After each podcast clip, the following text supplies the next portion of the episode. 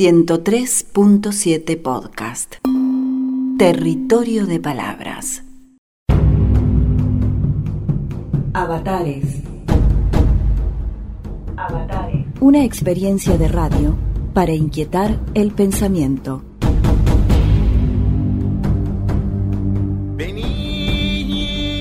El análisis del presente, del mundo que habitamos y nos habita, requiere una mirada crítica de la cultura que permita rastrear los trazos históricos de lo que aparece naturalizado en un orden de verdades, valores y prácticas sociales. Avatares, tercera temporada.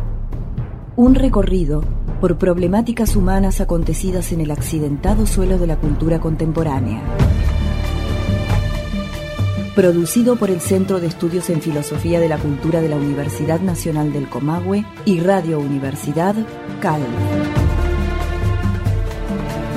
Avatares, tercera temporada. Una propuesta radial para pensar el mundo en que vivimos.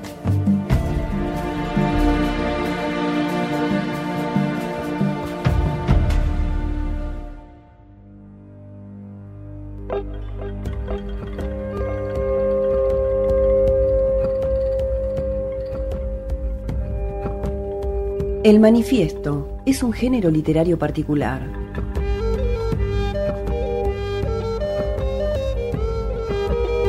Una de sus características que lo distingue de otros tipos de textos es la intencionalidad.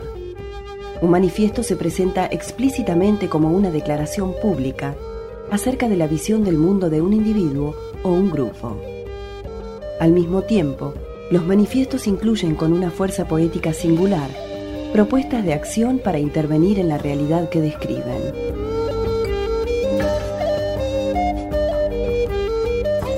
Manifiestos ha habido muchos y muy variados. Los tres que se reseñan a continuación pertenecen a momentos históricos diferentes y cada uno trasluce los rasgos característicos de su época.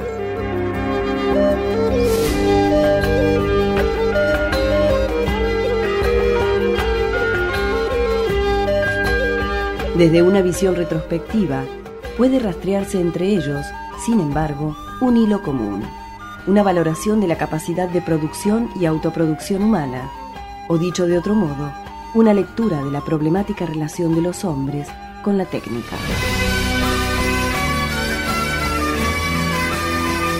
Avatares. En el programa de hoy, Manifiesto.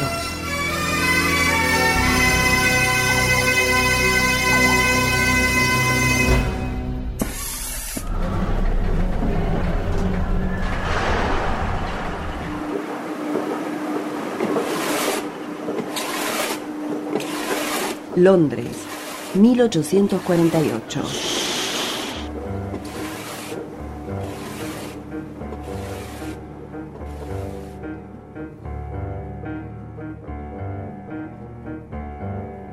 Un fantasma recorre Europa, el fantasma del comunismo. Todas las fuerzas de la vieja Europa se han unido en santa cruzada para acosar a este fantasma, el Papa y el Zar Metternich y Guizot, los radicales franceses y los polizontes alemanes.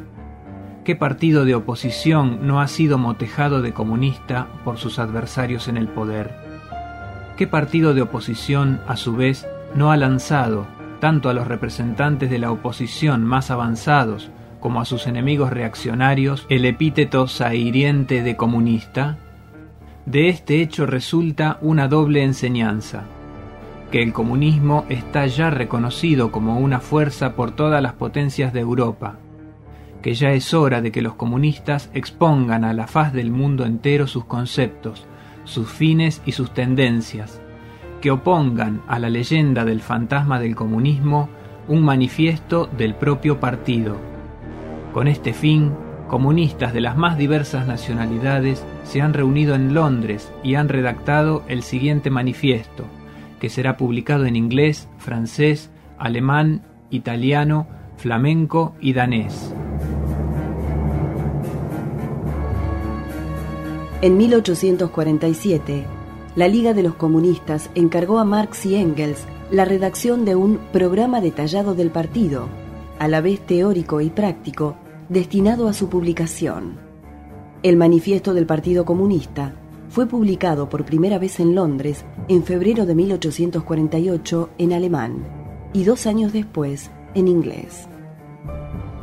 Tomó cuerpo así un documento que incluía los principales postulados teóricos del materialismo histórico, un instrumento de interpretación de la historia y de la sociedad que era, al mismo tiempo, una plataforma política, una propuesta de acción para la transformación radical de esa sociedad.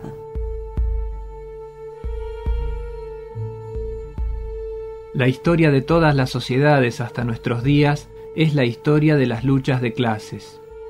Hombres libres y esclavos, patricios y plebeyos, señores y siervos, maestros y oficiales, en una palabra, opresores y oprimidos se enfrentaron siempre, mantuvieron una lucha constante, velada unas veces y otras franca y abierta, lucha que terminó siempre con la transformación revolucionaria de toda la sociedad o el hundimiento de las clases en pugna. La burguesía ha desempeñado en la historia un papel altamente revolucionario donde quiera que ha conquistado el poder, la burguesía ha destruido las relaciones feudales, patriarcales, idílicas.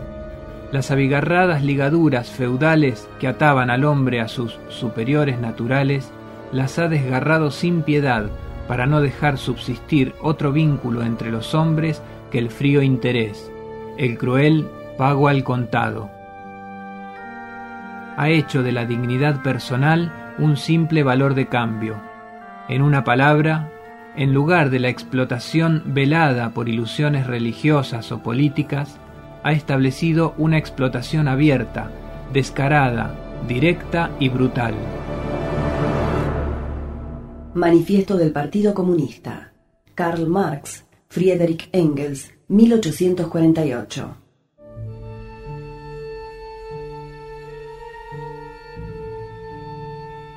La burguesía no puede existir sino a condición de revolucionar incesantemente los instrumentos de producción y con ello todas las relaciones sociales. Una revolución continua en la producción, una incesante conmoción de todas las condiciones sociales, una inquietud y un movimiento constantes distinguen la época burguesa de todas las anteriores. Quedan rotas todas las relaciones estancadas y enmohecidas, con su cortejo de creencias y de ideas veneradas durante siglos. Las nuevas se hacen añejas antes de llegar a osificarse. Todo lo sólido se desvanece en el aire, todo lo sagrado es profanado, y los hombres, al fin, se ven forzados a considerar serenamente sus condiciones de existencia y sus relaciones recíprocas. La burguesía, a lo largo de su dominio de clase, que cuenta apenas con un siglo de existencia, ha creado fuerzas productivas más abundantes y más grandiosas que todas las generaciones pasadas juntas. El sometimiento de las fuerzas de la naturaleza, el empleo de las máquinas, la aplicación de la química a la industria y a la agricultura, la navegación a vapor, el ferrocarril, el telégrafo eléctrico, la asimilación para el cultivo de continentes enteros, la apertura de los ríos a la navegación, enteros núcleos de población que parece como si surgieran de la tierra mágicamente. ¿Cuál de los siglos pasados pudo sospechar siquiera que semejantes fuerzas productivas dormitasen en el seno del trabajo social? Toda esa sociedad burguesa moderna, que ha hecho surgir como por encanto tan potentes medios de producción y de cambio, se asemeja al mago que ya no es capaz de dominar las potencias infernales que ha desencadenado con sus conjuros.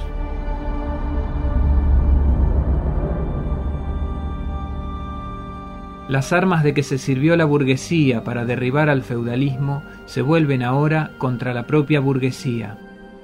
Pero la burguesía no ha forjado solamente las armas que deben darle muerte, ha producido también a los hombres que empuñarán esas armas, los obreros modernos, los proletarios.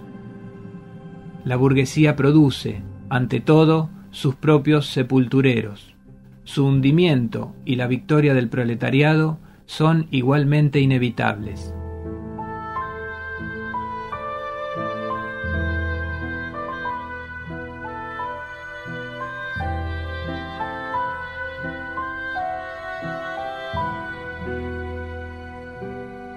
El manifiesto pretendía ser una herramienta para nutrir la lucha política, revolucionaria e internacionalista. Marx y Engels aportaban para ello una lectura de la realidad social del siglo XIX que refutaba las principales tesis de la economía política liberal. Cuestionaban, en principio, un hecho que aparecía incuestionado, la existencia de la propiedad privada como génesis de la explotación de clase. El rasgo distintivo del comunismo no es la abolición de la propiedad en general, sino la abolición de la propiedad burguesa.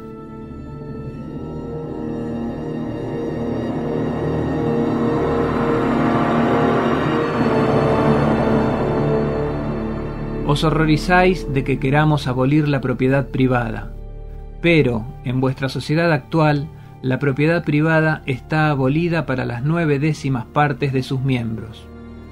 Nos reprocháis, pues, el querer abolir una forma de propiedad que sólo puede existir a condición de que la inmensa mayoría de la sociedad sea privada de propiedad. En una palabra, nos acusáis de querer abolir vuestra propiedad. Efectivamente, eso es lo que queremos. en sustitución de la antigua sociedad burguesa con sus clases y sus antagonismos de clase, surgirá una asociación en que el libre desenvolvimiento de cada uno será la condición del libre desenvolvimiento de todos. Los comunistas consideran indigno ocultar sus ideas y propósitos. Proclaman abiertamente que sus objetivos sólo pueden ser alcanzados derrocando por la violencia todo el orden social existente las clases dominantes pueden temblar ante una revolución comunista. Los proletarios no tienen con ella nada que perder más que sus cadenas. Tienen, en cambio, un mundo que ganar. Proletarios de todos los países, uníos.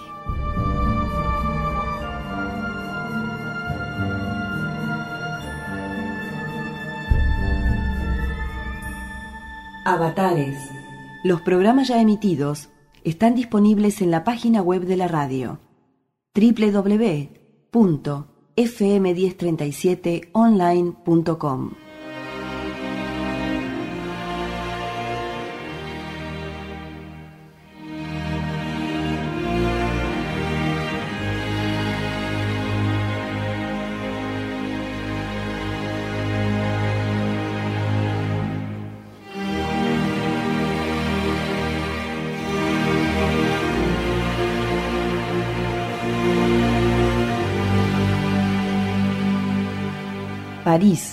Roma, 1909.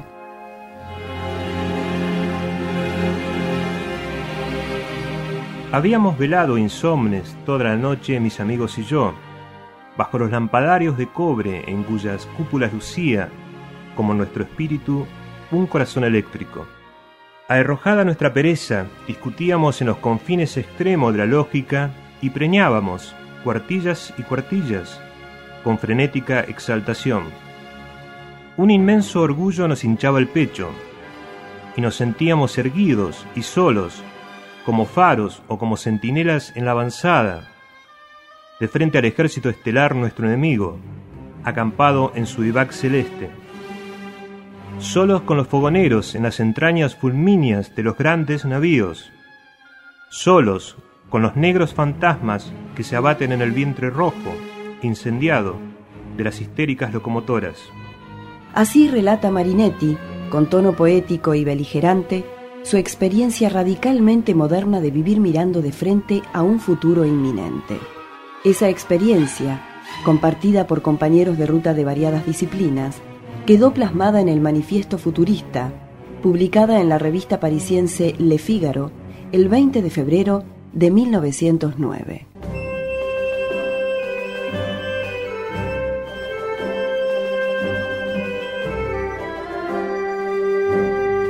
Manifiesto de Futurismo. 1. Queremos cantar el amor al peligro, a la fuerza y a la temeridad. 2. Los elementos esenciales de nuestra poesía serán el coraje, la audacia y la rebelión. 3. La literatura ha exaltado hasta hoy la inmovilidad de pensamiento, el éxtasis y el sueño. Nosotros vamos a exaltar el movimiento agresivo, el insomnio febril, las carreras, el salto arriesgado, la bofetada y el puño. 4. Declaramos que el esplendor del mundo se ha enriquecido de una belleza nueva, la belleza de la velocidad. Un automóvil de carrera con su vientre ornado de gruesas tuberías, parecidas a serpientes de aliento explosivo. Un automóvil rugiente que parece correr sobre metralla, es más hermoso que la victoria de Samotracia. 5.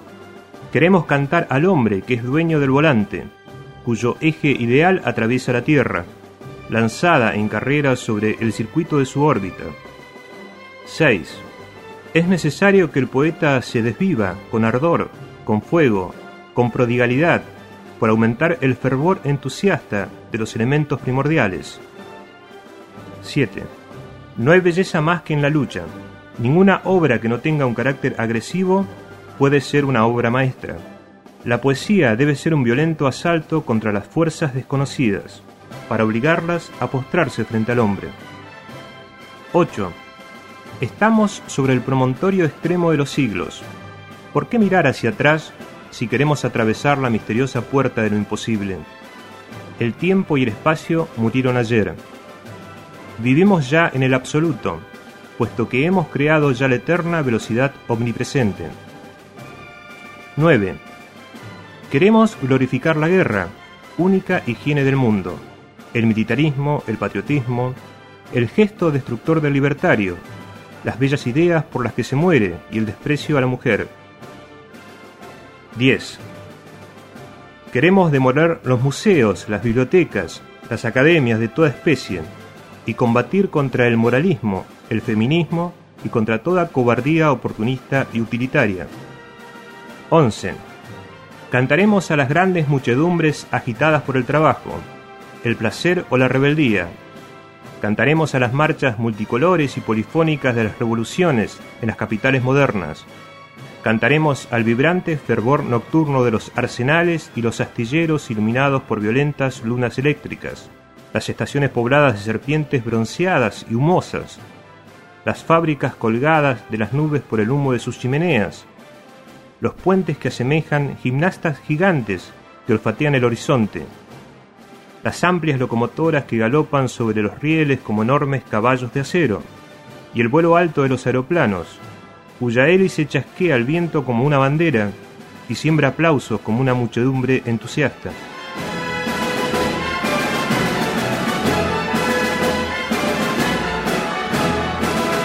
Desde Italia lanzamos al mundo nuestro manifiesto de violencia abrumadora e incendiaria, con el que fundamos el futurismo porque queremos librar a este país de su gangrena de profesores, de arqueólogos, de cicerones y de anticuarios. Italia ha sido durante mucho tiempo el mercado de los chalanes. Queremos librarla de los innumerables museos que la cubren de innumerables cementerios. Avatares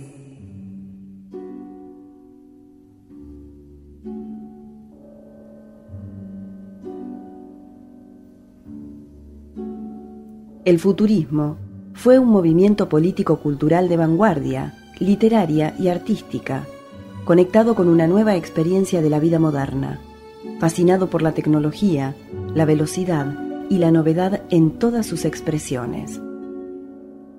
Pretendía abarcar todas las artes, la poesía, el teatro, la prosa, la música, la pintura, la escultura, la arquitectura, la fotografía. A la publicación del Manifiesto Futurista en 1909, le siguieron otras manifestaciones similares. En febrero de 1910, un grupo de artistas firmó en Milán el Manifiesto de los Pintores Futuristas y en 1914 el Manifiesto de la Arquitectura Futurista. En 1929, Marinetti dio a conocer el Manifiesto de la Aeropintura, en el que proponía una técnica para la representación del mundo utilizando la nueva perspectiva provista por los aeroplanos. Elogio de las máquinas, la velocidad y la fuerza. Exaltación del presente como cuna del progreso futuro. Alrededor de estos principios se desarrollaron posicionamientos políticos variados, incluso contradictorios, que iban desde planteos anarquizantes hasta posturas claramente fascistas. El principal referente del movimiento, Filippo Tommaso Marinetti, había nacido en Alejandría, Egipto, en 1876. Durante su juventud, vivió y estudió letras en París. Partidario de la guerra, se alistó voluntariamente en la Primera Guerra Mundial y a su finalización, a partir de 1919, se vinculó activamente al fascismo italiano. Murió en Italia de un ataque cardíaco en 1944. Santa Cruz, California, 1991. Las páginas que siguen son un esfuerzo blasfematorio destinado a construir un irónico mito político fiel al feminismo, al socialismo y al materialismo. La blasfemia requiere que una se tome las cosas muy en serio, y para mí, es el mejor referente que puedo adoptar desde las seculares tradiciones religiosas y evangélicas de la política norteamericana, incluido el feminismo socialista. Por eso, este trabajo es mucho más auténtico que si surgiese como mito e identificación. La blasfemia nos protege de la mayoría moral interna y al mismo tiempo insiste en la necesidad comunitaria. La ironía trata del humor y de la seriedad. Es también una estrategia retórica y un método político para el que yo pido más respeto dentro del feminismo socialista. En el centro de mi irónica fe, mi blasfemia es la imagen del cyborg. Avatares. Así comienza Donna Haraway su manifiesto para cyborg, ciencia, tecnología y feminismo socialista a fines del siglo XX. La primera aparición del manifiesto fue como capítulo del libro Simios, Cyborgs y Mujeres, publicado originalmente en inglés en Nueva York en 1991. Como sostiene su autora, esta es una propuesta teórica provocativa, dirigida a pensar las condiciones técnicas de nuestro tiempo desde puntos de vista tan novedosos como múltiples. El cyborg es, en este tiempo, una figura cada vez más real y cotidiana, a la vez que una ficción que permite imaginar otros mundos posibles.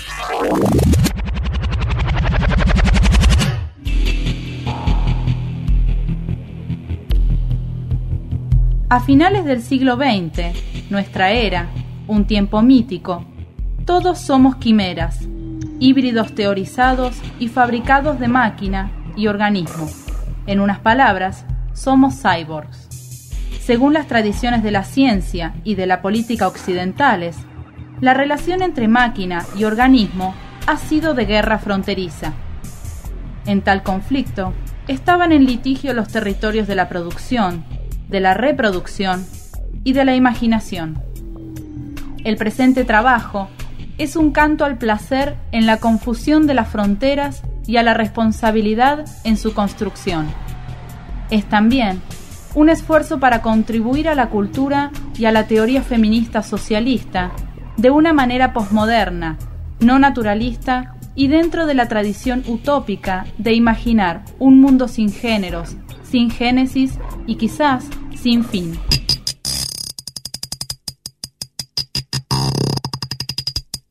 Un cyborg es un organismo cibernético, un híbrido de máquina y organismo, una criatura de realidad social y también de ficción. La ciencia ficción contemporánea está llena de cyborgs, criaturas que son simultáneamente animal y máquina, que viven en mundos ambiguamente naturales y artificiales. La medicina moderna está asimismo llena de cyborgs, de acoplamientos entre organismo y máquina, cada uno de ellos concebido como un objeto codificado. Dora Haraway señala tres rupturas cruciales que hacen posible este análisis de política ficción. Primero, a finales de este siglo, en la cultura científica de los Estados Unidos, la frontera entre lo humano y lo animal ya está bastante erosionada.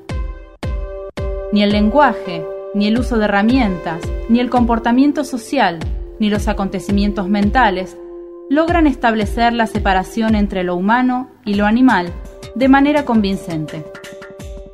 Mucha gente ya no siente la necesidad de tal separación.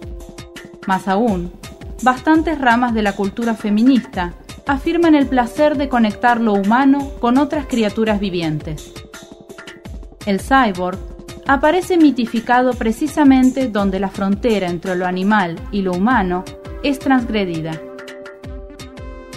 La segunda distinción que hace aguas es la que existe entre organismos animales o humanos y máquinas.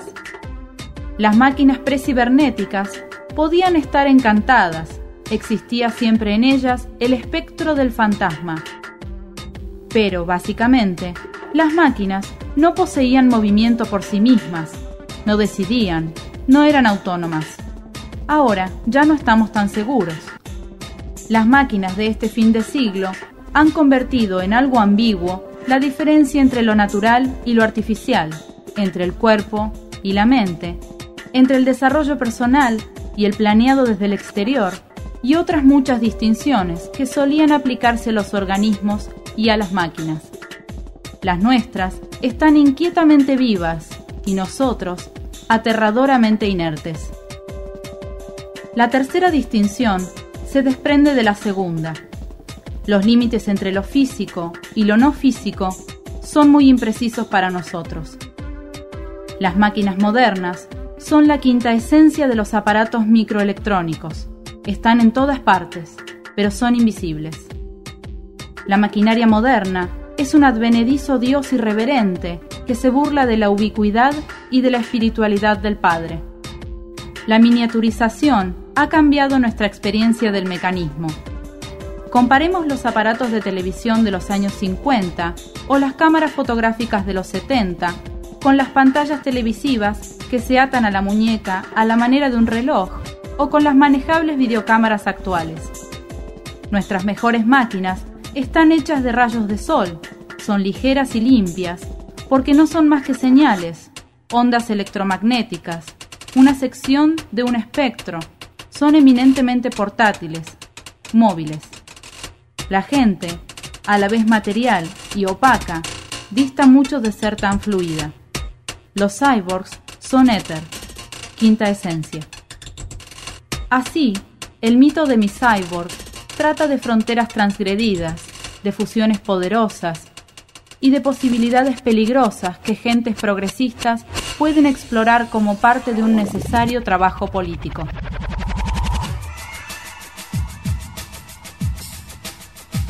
Resumiendo, ciertos dualismos han persistido en las tradiciones occidentales, han sido todas sistemáticas para las lógicas y las prácticas de dominación de las mujeres, de las gentes de color, de la naturaleza, de los trabajadores, de los animales, en unas palabras, la dominación de todos los que fueron constituidos como otros, cuya tarea es hacer de espejo del yo.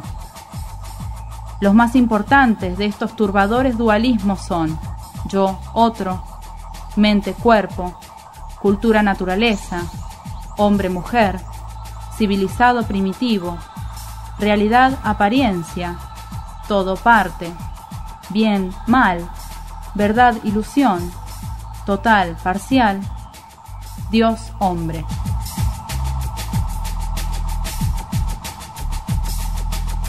La cultura de la alta tecnología desafía esos dualismos de manera curiosa. No está claro quién hace y quién es hecho en la relación entre el humano y la máquina. No está claro qué es la mente y qué el cuerpo en máquinas que se adentran en prácticas codificadas. Una consecuencia es que nuestro sentido de conexión con nuestras herramientas se haya realzado. El estado de trance experimentado por muchos usuarios de ordenadores se ha convertido en un elemento esencial de films de ciencia ficción. Quizás los parapléjicos y otros disminuidos físicos puedan tener las experiencias más intensas de compleja hibridación con otros artefactos para la comunicación. La imaginería del cyborg puede sugerir una salida del laberinto de dualismos en el que hemos explicado nuestros cuerpos y nuestras herramientas a nosotras mismas. No se trata del sueño de un lenguaje común, sino de una poderosa e infiel heteroglosia.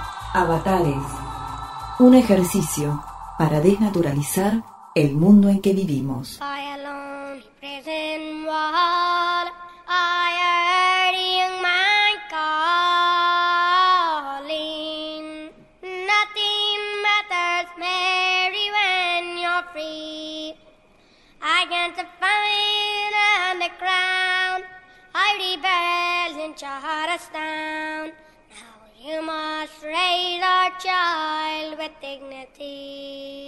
Cada uno de estos manifiestos puede ser visto como un analizador de su época, en la medida en que muestra, con una agudeza intelectual y una riqueza poética singular, las problemáticas humanas de su tiempo.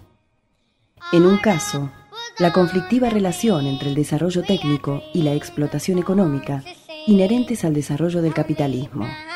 En el segundo, la tensión introducida por la innovación tecnológica que sacude el suelo de la cultura contemporánea al anunciar que el futuro ya llegó.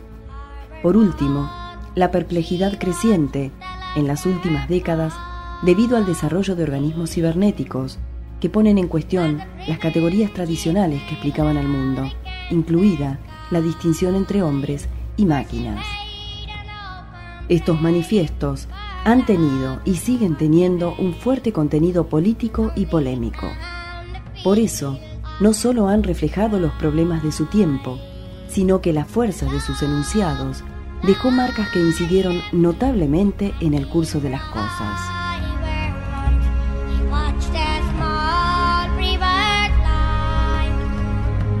Para este programa se utilizaron fragmentos de los siguientes textos. Manifiesto del Partido Comunista, de Karl Marx y Friedrich Engels, 1848. Manifiesto del Futurismo, de Marinetti, 1909. Manifiesto para Cyborgs, de Dora Haraway, 1991.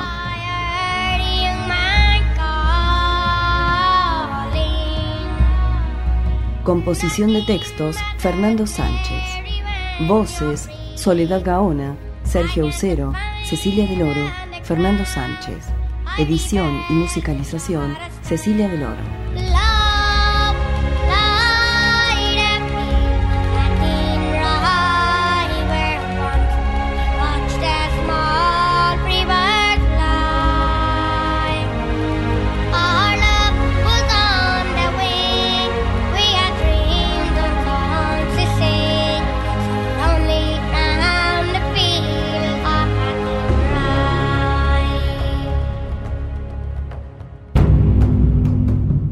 Avatares. Un ciclo de radio producido por el Centro de Estudios en Filosofía de la Cultura en colaboración con el equipo de producción de Radio Universidad CALF. Avatares, tercera temporada. Desde la Universidad Nacional del Comahue, Neuquén, Patagonia, Argentina. Por comentarios, sugerencias o consultas, dirigirse a centrofilosofiacultura.yahoo.com.ar Avatares, tercera temporada. Pensamiento en acción.